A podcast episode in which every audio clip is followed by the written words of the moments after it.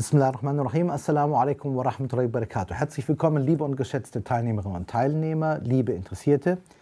Heute geht es wieder um einen Hadith aus der Reihe der 40 und hier gibt es einen Aspekt, der in vielen Hadithen vorkommt, aber nie so wie hier. Da heißt es letztendlich, dass man nicht wirklich Iman findet oder Iman hat, bevor man nicht das für seinen Bruder wünscht, was man auch für sich selber wünscht. Und es gibt zwei, auch in der Philosophie bekannten Prinzipien. Was du nicht willst, dass dir passiert, das wünsche auch anderen nicht. Das ist negativ formuliert und positiv. Wenn du für dich etwas Gutes wünschst, dann bist du nicht moralisch gut, bevor du es nicht auch einem anderen wünschst. Das heißt, solange ich, heißt es auf gut Deutsch, einen Unterschied mache zwischen mir und meiner Person, ich will alles Gute für mich und dem anderen, der andere kann was bekommen, aber nicht so gut wie ich, dann ist ein Fehler da. Sie merken das auch schon, wenn ich das sage. Ich will alles Gute für mich. Der andere kann etwas haben, aber das meiste für mich. Und Sie merken, das ist eigensinnig und das ist mehr. Das ist eifersüchtig und das ist noch mehr. Das ist geizig. Es ist eine Art von Geiz. Es ist eine Art von, wie soll ich das ausdrücken? Das ist eine Haltung, die alles Gute nur für sich selber will und der Welt nur ein kleines bisschen gönnt. Doch der Schöpfer ist in seiner Art der Großzügige. Und deswegen steht hinter diesem Hadith eigentlich der Aspekt von Allahs Großzügigkeit und seiner Versorgung. Stichwort, was wünsche ich mir denn? Ich wünsche mir Gesundheit, ich wünsche mir ein erfülltes Leben, ich wünsche mir Risk, Versorgung, ich wünsche mir Freude, ich wünsche mir, dass ähm, ich in meiner Familie Glück sehe, dass ich ähm, quasi von guten Leuten umgeben bin. Ich wünsche mir eine sinnvolle Tätigkeit und so weiter und so fort. Und manche Menschen wünschen, wünschen sich was anderes, mag sein. Aber am Ende, wenn man etwas reifer wird, so ab ungefähr 35, 40 Jahren, dann erkennt man, das Paradies, wenn man es alleine betreten würde, wäre langweilig, wie es so schön heißt in der Tradition. Also Stichwort, ich kann ja nicht Glück haben, wenn die Menschen, die mir nahestehen, unglücklich sind. Hier fängt es ja schon an. Und wenn ich dann Freunde habe, die mit mir durchs Leben gegangen sind, ich wünsche meinen Freunden und ihren Familien ja auch Gutes. Wie kann ich denn glücklich sein, wenn meine engsten Freunde unglücklich sind? Es belastet mich ja mit. Hier wird von dem Bruder gesprochen, das heißt von einem Menschen, der mit mir durch Bekenntnis zum Islam auf aufrichtige Weise verknüpft ist. Das muss nicht mein leiblicher Bruder sein. Äh, das gilt für Frauen ja ganz genauso. Frau und Schwester und so weiter. Ja, bis hin, wenn ich eine Frau sehe und diese Frau ist meine Schwester im Islam, im ganz abstrakten Sinne, dann wünsche ich der auch was Gutes. Auch wenn es nicht meine persönliche Frau ist. Und das muss man auch können. Es geht um den Menschen. Ich muss dem Menschen Gutes wünschen. Deswegen ähm, das, was man so als die Menschlichkeit, al-Insaniya, sagt man, versteht, muss sich hier bezüglich des Imans auch ausdrücken. Das ist ein bestimmtes Konzept. Und der Prophet a.s. meint das hier so. Aus diesem Prinzip der wirklichen Geschwisterlichkeit setzt sich die Umma, die Gemeinschaft der Leute, die Iman haben, zusammen. Wenn ich einen zu großen Unterschied mache zwischen mir und meinem Bruder in dem Sinne, gemeint, ich wünsche mir das Beste und ihm gerade noch Gutes. Dann rechne ich mich als besser als ihn. Und im Kern steckt dahinter etwas, was dem Iman nicht äh, zuträglich ist, nämlich der Hochmut. Warum soll es mir besser gehen als ihm? Oder umgekehrt. Warum? Gibt es da einen Grund für? Gibt es da eine Berechtigung für? Ist das sinnhaft? Ist der Islam damit gekommen? Wurde der, der Prophet salam damit entsandt? Antwort, allesamt nein. Und daraus kommt eine logische Folge. Der Prophet will damit sagen, der Iman und der Islam und das, was der Mensch tun, wie er handeln sollte, ist so geformt, dass alle Menschen gegenüber dem Schöpfer auf eine bestimmte Weise gleich sind. Es stimmt, wir haben unterschiedliches Einkommen auf der Welt. Ja, es stimmt. Unsere Gesundheit ist unterschiedlich. Ja, es stimmt. Unser Familienleben und unser Familienaufbau ist unterschiedlich. Ja, es stimmt. Die Rolle und die Verantwortung, die der eine und der andere hat, sind nicht gleich. Aber darum geht es gar nicht. Hier wird das ganz Individuelle angesprochen. Hier heißt es nicht die Gemeinschaft oder die Verantwortung, sondern hier heißt es, wer seinem Bruder dies und das wünscht oder nicht wünscht. Das hier ist ein Hadith, der sich ganz, ganz stark auf die Individuen konzentriert. Das heißt, wenn ich irgendeinen anderen Menschen herauspicken würde von all den Menschen, die sich Muslime nennen, und man würde sagen, und ich bezeichne mich als Muslim und versuche danach zu leben, nach bestem Wissen und Gewissen, und der andere genauso, dann ist der andere mein Bruder. Jetzt könnten Sie sagen, na, und was ist mit dem Menschen, der nur dem Namen nach Muslim ist und der in Wirklichkeit sich um den Islam nicht kümmert? Dann gibt es zwei Meinungen dazu.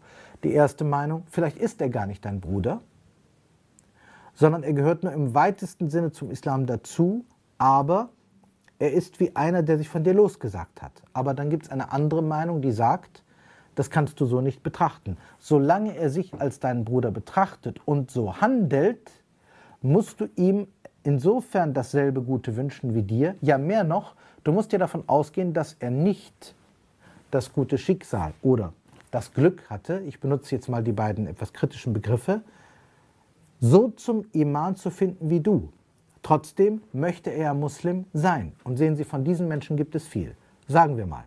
Jetzt haben wir jemanden, der in die Moschee geht. Sagen wir mal. Er betet, er fastet und das ist eine bestimmte Gemeinde. Und dann kommt jemand von draußen herein, das ist ein sehr sporadischer Besucher. Sie finden das gerade im Ramadan ja sehr häufig. Ein Mensch, der wirklich nur während des Ramadan betet und fastet. Ansonsten beschränkt sich sein Islam auf ein paar Sprüche, ein bisschen Alhamdulillah, ein bisschen MashaAllah und das war's. Das ist sein Islam, effektiv gesehen. Der kennt weder das Morgengebet noch irgendwas anderes. Ist nicht seine Welt. Jetzt kommt er rein. Aber er möchte dazugehören. Und er bezeichnet sich auch so. Sollen wir jetzt zwischen ihm und einem anderen einen Unterschied machen in dem, was wir ihm an Gutem wünschen? Ich meine nicht. Ich meine nicht. Denn aufgrund der Tatsache, dass er sich zum Islam bekennt und sich bemüht, ungeachtet dessen, dass er vielleicht nicht so viel Erfolg damit hat, ist er aber doch ein Bruder. Manchmal haben wir auch einen leiblichen Bruder, der aus der Reihe schlägt. Sie kennen das, das schwarze Schaf. Trotzdem bleibt er ein Bruder. Da können wir uns nicht äh, drumherum schleichen. Das bedeutet, wir können uns unsere leiblichen Brüder nicht aussuchen. Und ich sage mal, wir können uns auch unsere Brüder im Islam nicht aussuchen. Auch das ist eine bittere Wahrheit, die man hier und da erkennen muss. Und jetzt ungeachtet dessen, wovor wir uns schützen müssen, das ist ein eigenes Thema, wünschen wir ihnen aber als Muslime Gutes, solange sie sich als Muslime sehen. Wenn ich einen leiblichen Bruder habe, der auf die schiefe Bahn kommt, muss ich mich vielleicht und meine Familie vor manchen Dingen schützen, die mit ihm zu tun haben. Aber ich werde nicht sagen, er ist nicht mehr mein Bruder. Und wenn jemand das als Bruder im Islam tut und er kommt auf dumme Gedanken, dann sage ich mich von seinen Handlungen los, aber religiös ist er noch ein Muslim. Und solange er das ist und sich so bezeichnet und auch mich als solchen bezeichnet, ist er mein Bruder. Und das eröffnet jetzt wieder einen neuen Weg. Es gibt Menschen, die sagen, zu jemand anderem, du entsprichst nicht meiner Definition von Islam, du bist nicht mehr mein Bruder. Dann sage ich, wenn du das so siehst, sehe ich das auch so. Aber solange das nicht der Fall ist und er sich an die Grundprinzipien des Islams hält und sich mit ihnen innerlich verknüpft und das auch bekennt, kann ich mich von ihm nicht lossagen. Vielleicht mag ich ihn als Mensch nicht. Ich muss ja nicht jeden mögen. Aber ich muss ihm Gutes wünschen. Sehen Sie, dieser Hadith sagt nicht, du musst deinen Bruder lieben, weil er ein Bruder ist. Sowas gibt es auch hier und da. Aber dann müsste man wieder definieren, was ist Liebe.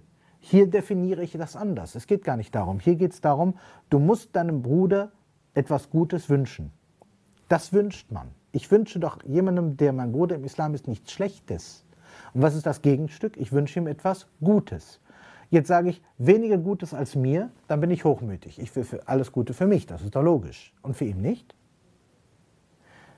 Jetzt kommen manche Leute und sagen, naja, aber wenn du weniger bekommst, wenn er mehr bekommt als du, dann sage ich, allein dieses Denken ist ja krank. Der Schöpfer hat alle Reichtümer von Himmel und Erde in seiner Macht. Wenn Allah will, erhöht er oder erniedrigt er.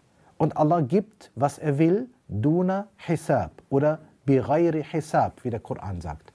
Das bedeutet, mir entgeht nichts, wenn ich meinem Bruder dasselbe Gute wünsche, wie, wie ich auch bekommen habe. Stichwort, Allah hat mich reich gemacht. Möge er es mit allen Brüdern tun. Ich weiß, dass der Schöpfer vielleicht andere Pläne hat. Ich nehme das hin, muss ich ja. Aber ich wünsche es ihm schon. Das Gegenstück, ich wünsche nicht, dass er den Reichtum bekommt, den ich bekommen habe. Ich wünsche nicht, dass er das Wissen bekommt, was ich bekommen habe. Hier gibt es Hadithe, die davor warnen. Dieser Hadith drückt es jetzt positiv aus. Wenn du also nicht für deinen Bruder das wünscht, dann hat dein Iman Mängel. Und das würde ich aus einem anderen Grunde so sehen.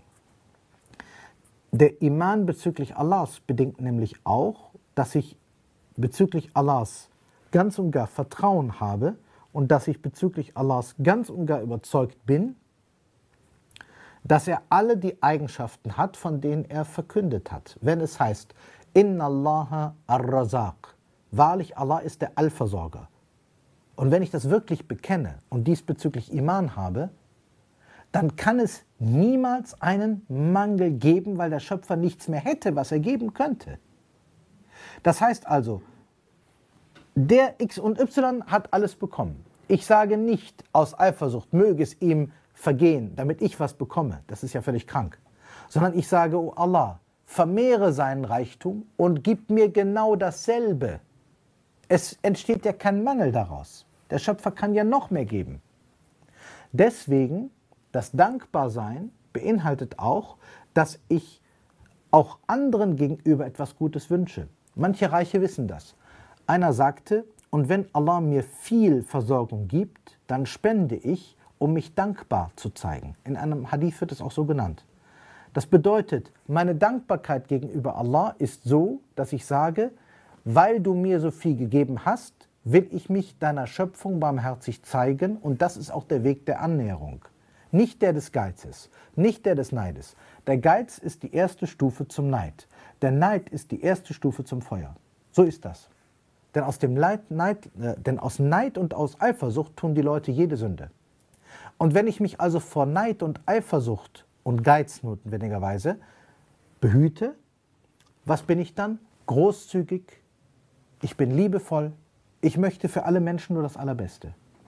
Das ist auch der Weg, den dieser Hadith andeutet. Und das wird hier mit Iman verknüpft. Und das ist nicht zufällig oder nur moralisch, sondern es hängt auch damit zusammen, welche Eigenschaften wir Allah subhanahu wa ta'ala zuordnen. Und diese Eigenschaften sind es, die die Welt ordnen und formen. In diesem Sinne möchte ich mich von Ihnen verabschieden. Assalamu alaikum wa rahmatullahi wa barakatuh.